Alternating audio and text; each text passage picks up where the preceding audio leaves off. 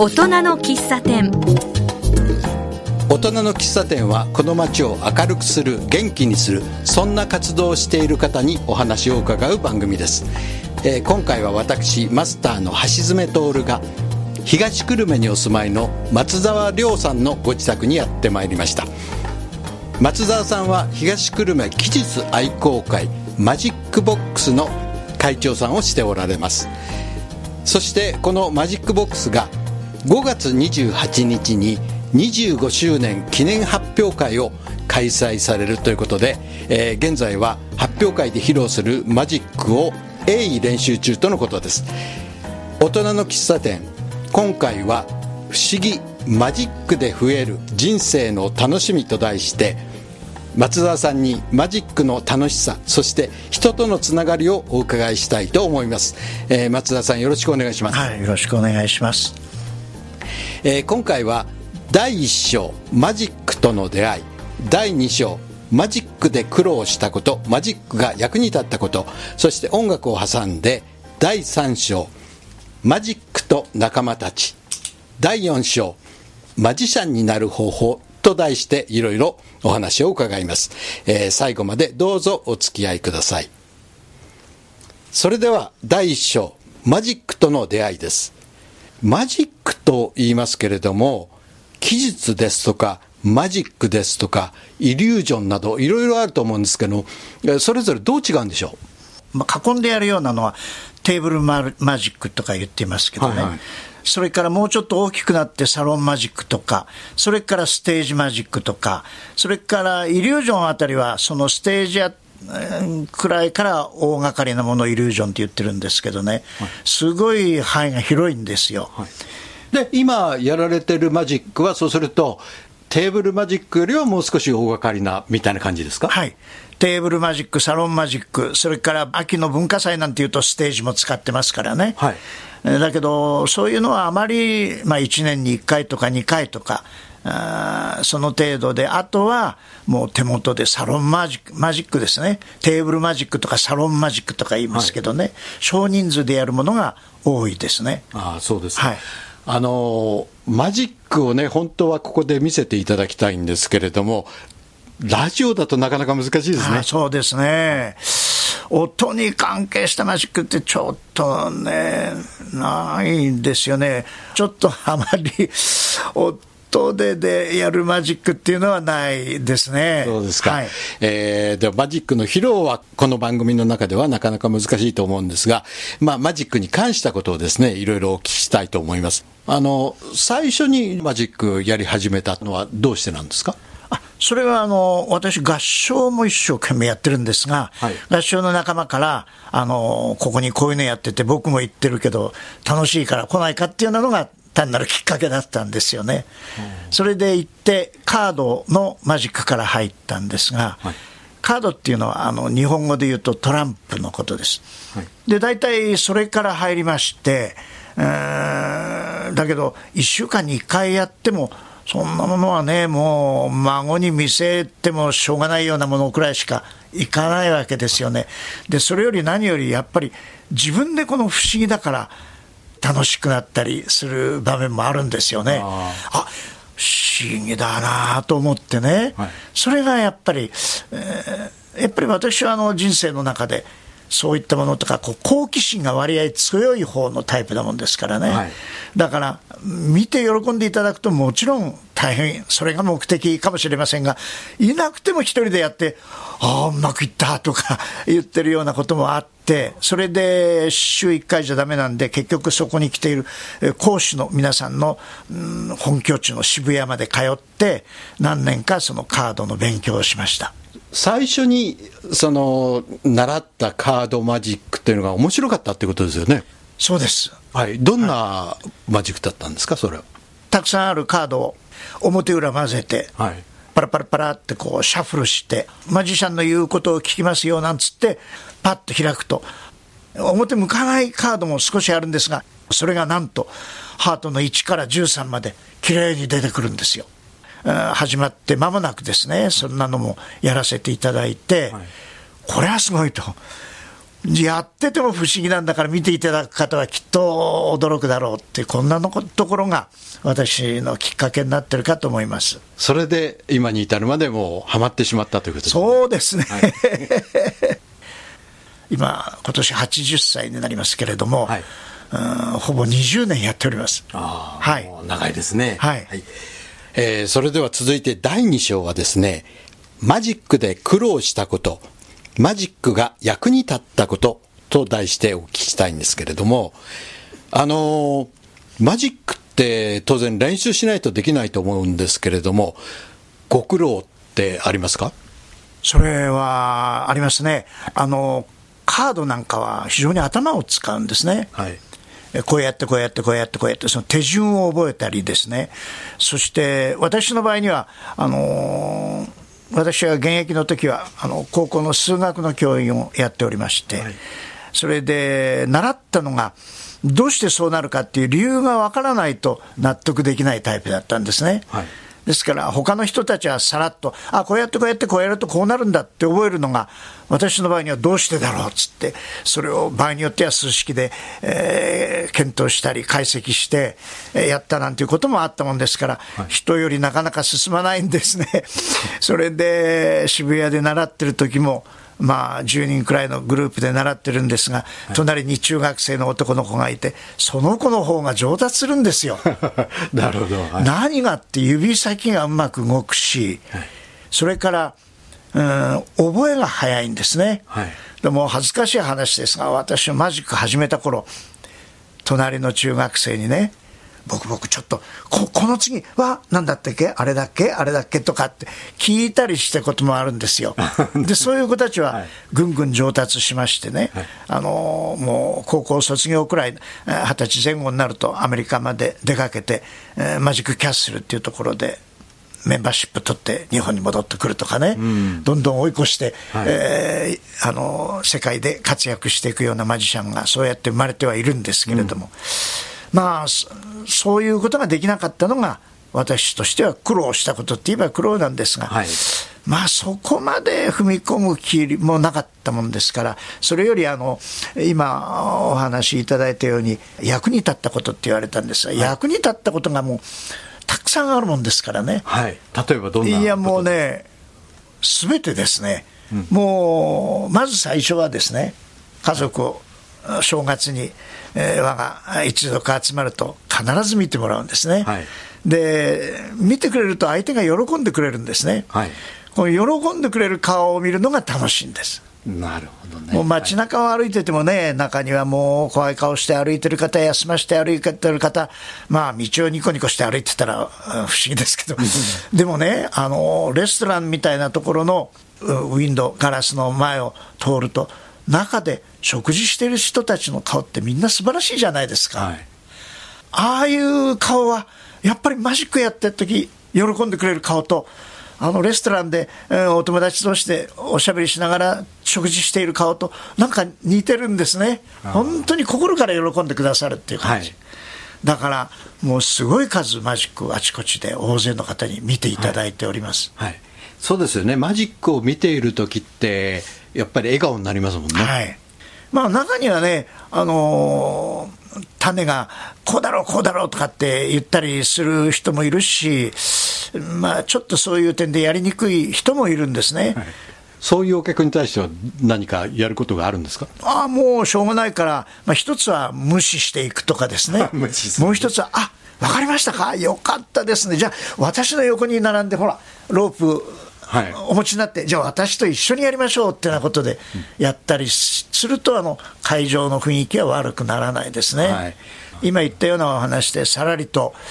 無視していくか、で本当に分かってる人はね、黙ってます。私もそうですけど、私もマジックやってますから、マジシャンがやるのを見ると、種分かる場合ももちろんありますから、はい、そういうの見ても、あの表情に出さないように、自分だったらあそこはこうやるなとかね、はい、あそこはうまくやってるなとかね、うん、まあ、そんなような気持ちは持ちますが、なるべく演技の邪魔にならないように見て、はい、仲間同士ですとまたそれを元にして、研究し合ったりもしますけれどね、あの普通の場面場面でマジックに出会った時なんかはそんな態度してますから。そんなにそういう意味で困ったりもうショック受けることはありません、はあ、ただね、カードの場合にはこうやってこうやって最後にハートの3が出る予定ではいこれですよってポンと出したら違っちゃったりすることがあるんです、ね、そういう時はどうするんですか？これ困るんですよ。困りますね、はい、それでねもう僕はあの松沢亮なんですが、あのミスター亮っていう名前で最初マジックをやっていたんですがね、はい、そしたらもう入ったばかりのマジックを習いに行き始めた時なんかは、もうミス量じゃなんて言われるくらい、えー、間違えることもあったりして、はい、それであのプロの人もそういうこともあるんですよね。あ当然あるでしょうね、はい、で。プロの人たちはどうするかっていうと、それをサッカートリックのようにわざと間違えたようにして、そしてそこで改めてすぐに頭を切り替えて新しいゲームをやってみせて、そしてやってるうちに出てきた欲しかったカードが見えたりすると、というわけで、あなたのカードはっていうのを出してやったりすると、うん、全然問題なく、間違った場合なんかは、そんなようなことをしている方もいらっしゃいますね。間違えたからといって、動揺してしまってはいけないんですね。はい。でもやっぱり初めは緊張しますからね。はい、大会なんか出ますと、カードを持って、立ってる間に手に汗が出ますから、握ってる方の手に近い方のカード数枚が湿気で曲がっちゃうんですよ。それでだからもう、こう、苦労してカードを持ってるとか、そのくらいこう緊張してやってたこともあります、若い時は。始めたばかりの話ですけれどね。それは、まあ確かにカードがね、曲がったり、一部曲がったりしたら、それは困りますよね。はい、はいえー、それではですね、ここで音楽を一曲お聴きいただきたいと思います。えー、松田さん何かリクエストがあればよろしくお願いします。はい。えー、っと、私は音楽ならもう、クラシック音楽ならすべて好きで、一曲って言われると ちょっと困るんですが、特にあの、イタリカ曲なんかは何十曲か勉強してますので、はい、その中からですね、あの、光さす窓という歌があります。えー、今日はステファーノというテナーが歌った音源ですが、あの、いろんないう一流の歌手が歌っていますが、あまりあの、本で売っているイタリカ曲の本なんかにはあまりない曲です。で、作者が不明なのに、こんなに歌われてる歌っていうのは珍しいかななんて思いまして、非常に美しいメロディーですので、聴いていただければと思いまして、あの、今日持ってまいりました。えー、それでは、光さす窓を聞いていただきましょう。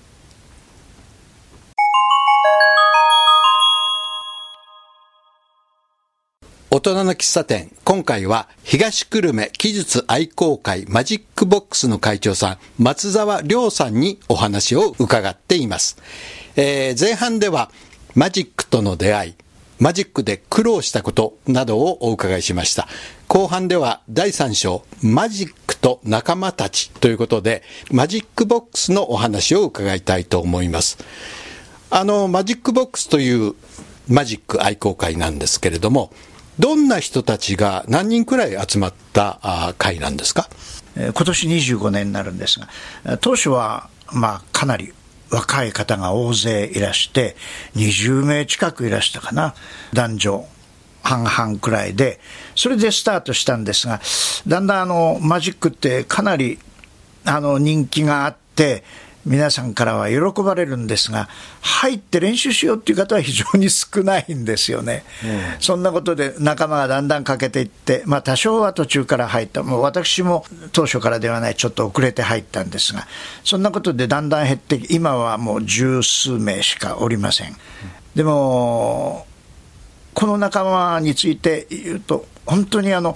えー、私のような高齢の者大勢いるんですが、その方たちがですね、はい若い人のような感じでもう向き合って一生懸命練習して発表してるんですね。はい、でこのクラブはあのいろんなところに出かけていってマジックを見ていただいております。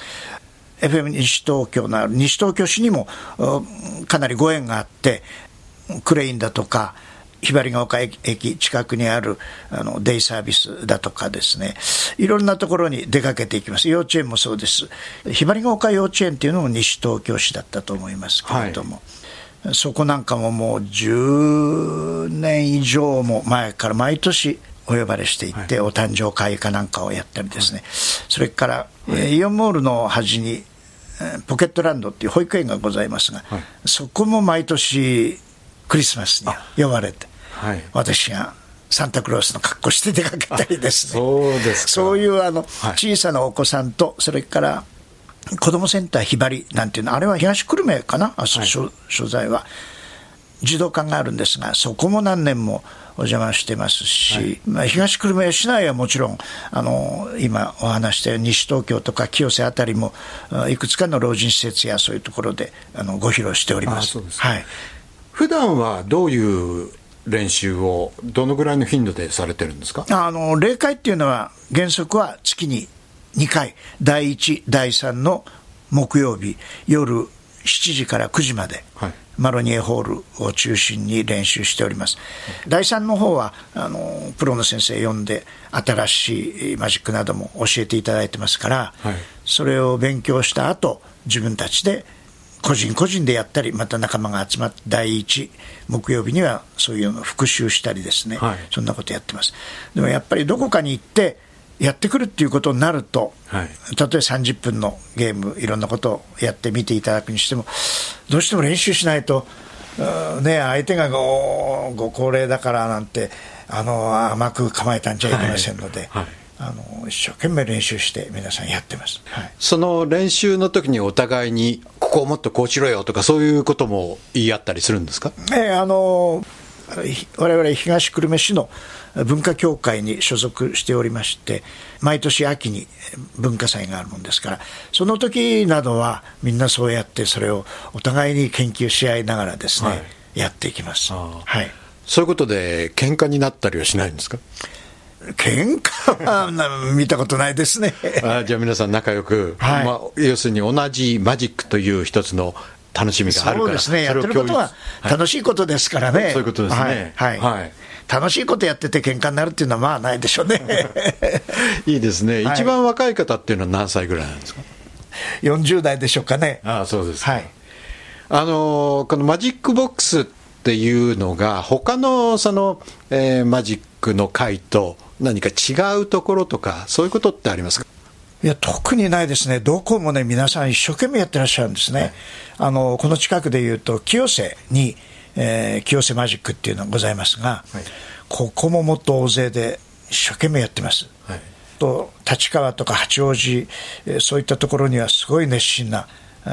しっかりした歴史のあるグループがたくさんあります。そういう他の会との交流とかもあることはあるんですか？あまり具体的にはないです、はい、でも1年1回はあの清里で100人から200人集まって、はあ、それで講師のレクチャーをしたりですね、えー、マジックの商店が全国から集まって、えー、自分の品の宣伝を説明をやったりですね、はい、それからあの、うん、ショップも出ますしね、はい体育館の隅々にショップを出してやったりね、はい、そういうう交流会を持っております、はい、でやっぱりそのマジックも自体もその新しいものが日々開発されたりしてるんですか？あまりはないですね、はい、3000年も4000年も前からのものですからね、はい、ただそれがねアレンジされた形で新しくなってくるんですね。なるほど。例えば私が、うん、去年作った側算術っていうのもありますが、はい、こんなのも原理は昔もすでにあったようなものを私がアレンジして作るとか。昔からあるものをアレンジして現代風にやるというのもあのマジックの楽しみ方の一つかもしれないですね。そうです自分で新しくここをこういうふうに工夫してやると違うゲームのようにも見えるし、はい、同じゲームでもあのより効果的に驚いていただけるようなとかそういう工夫はみんなマジックやってる人は長年やってる人はマジックを考えたりそしてあの工作して作ったりですねそういうことを非常にみんなやりますね努力して。なかなか奥が深そうですねあのやっぱりね、何でもそうですけど、いや、手品って言って、ただほっとこう表面だけに思う方もいらっしゃいますがね、これはどんな趣味でもそうですけど、踏み込んでみると実に深いところがありますね。私はあの、数学をずっとやってまいりましたが、その数学とマジックっていうのは、どっちもね、非常に似てるんですね。で、あの、何が似てるかって、まず、不思議さと美しさがあるっていうことです。で、マジック見ると、あら、不思議、どうして？あれ、なぜ？何なの？ってこういう不思議さまずあって、はい、それから、それをきれいに演技すると、美しさが出てきますね、はい、あのシルクとかロープを使ってやると、体の動きとかそういったものも含めて美しい、数学もそうなんですね、でその美しさなんていうのは、あのちょっと言葉では数学の美しさなんて一言で言える内容ではありませんがね、はい。はい、まあそんなことでですね、あのいろいろ工夫したりして、皆さんそれぞれが努力してますね。えー、それでは最後に第4章マジシャンになるにはということでお伺いしたいんですが、あの、もしマジシャンになりたいと思ったら、どうするのがおすすめですか？私、東久留米市なんですが、東久留米市では、毎年子ども体験塾っていうのを開いております。はい全市の児童にチラシを配りましてね、文化協会がやってるんで、マジックだけじゃないんですが、いろんなあのスポーツだとか、うん、ダンスだとか、囲碁、将棋とか、いろんなサークルが全部募集して、子どもたちを2日間指導するんです。そういったものがあの毎年やってますから、そんなのが手がかりになって始めるといいと思いますね。やっぱりあの今は DVD、まあ、大人でしたらば、ネットで調べて、それを見てやるという手もあります。うんそういうのもあるし、私どものようなサークルに入っていただく、そうするといろんな、うん、マジシャンとのつながりも出てくるし、いろんな道が開けてくる。まあ、いろんな方法があるんですが、まあ、どっかのそういう組織に入るとか、まあ、一番は個人レッスン、私のところにもこの家にお稽古に来てる。個人レッスンね。おります、はい、はい、はい、もう34年来てるかな彼も、はい、もう立派な成人の方ですけれどもね、はい先ほどあの若い人が、はい、えー、大会に、外国の大会に出たとい。うお話がありましたけれども、はい、本当にプロフェッショナルになりたいときには、そういうあの競技というんでしょうか、そういうのもあるんですか？たくさんあります、私もこの辺にメダルのいくつかありますけれども、はい、そういうような小さな大会からですね、大きな大会も大都市では大体やってます。例えば、ここで言うと、玉木術連合会っていうところで、そういうところからピックアップされて、アジアの仲間のところへ行って、はい、それからそこで選ばれるとフィズムに出られて、はい、そこで入賞すると、世界のもう有名な選手になっていくって、そういうような系統もあります。でもこれはかなり大変な話ですからね、やろうとすると道は大変です。はい。まあ、趣味でやるときには、地域のイベントというんでしょうか、そういうところに出たりとか、そういうこともなかなか楽しそうですよね。え楽しいですし、先ほどちょっと言いましたそれが勉強になりますね、やっぱり場数を踏んで、皆さんに見ていただいて、えー、いつも満足するとは限りませんけど、まあちょっと失敗だったな、あそこのとこもうちょっとこうしていけばよかったななんて反省することもありますが、そうやって場を踏んでいくことが、一番成長につながると思います。で、そういうような場の一つだと思いますけれども、5月28日に発表会があるということなんですけれども、これについて、あの、教えていただけますか？はい。私どもは、あの、文化協会に所属しておりますから、秋の市民文化祭には毎年出ているんですが、それとは別にですね、この会が25周年になったので、まあ、一つの区切りとして、えー、発表会をやろうっていうんで、我々独自で5月28日に500人ホールですが、マロニエホールでですね、そこを使って2時間ちょっとのショーをやりたいと考えて、もう去年から準備を始めまして、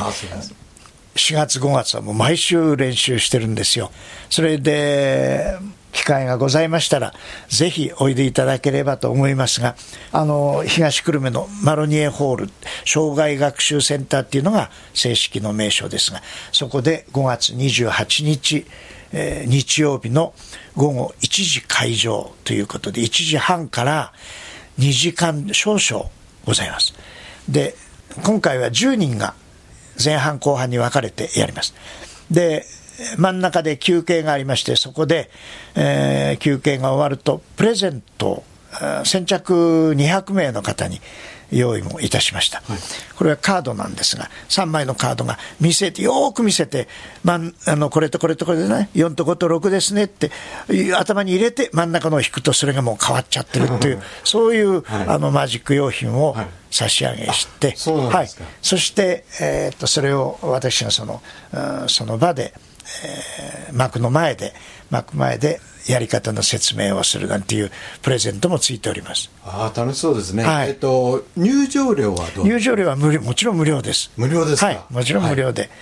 で、500人入れないっていうことはまあないと思いますから、溢れるようなことはないと思いますから、まあぜひ、えー、おいでいただければと思って、ぜひこの放送を聞きの西東京周辺とする、えー、どこの皆さんでもそんなに遠くないと思いますので、あの、おいでいただければ大変嬉しく思っております。小さいお子さんも楽しめますよね。はい、そうですね。えー、赤ちゃんじゃだめですが、もう小学校に入ってれば十分楽しめますし、えー、子供はだめですっていうようなことはございません、えー、逆にご高齢の方で車椅子の設置する場所も少々ございますので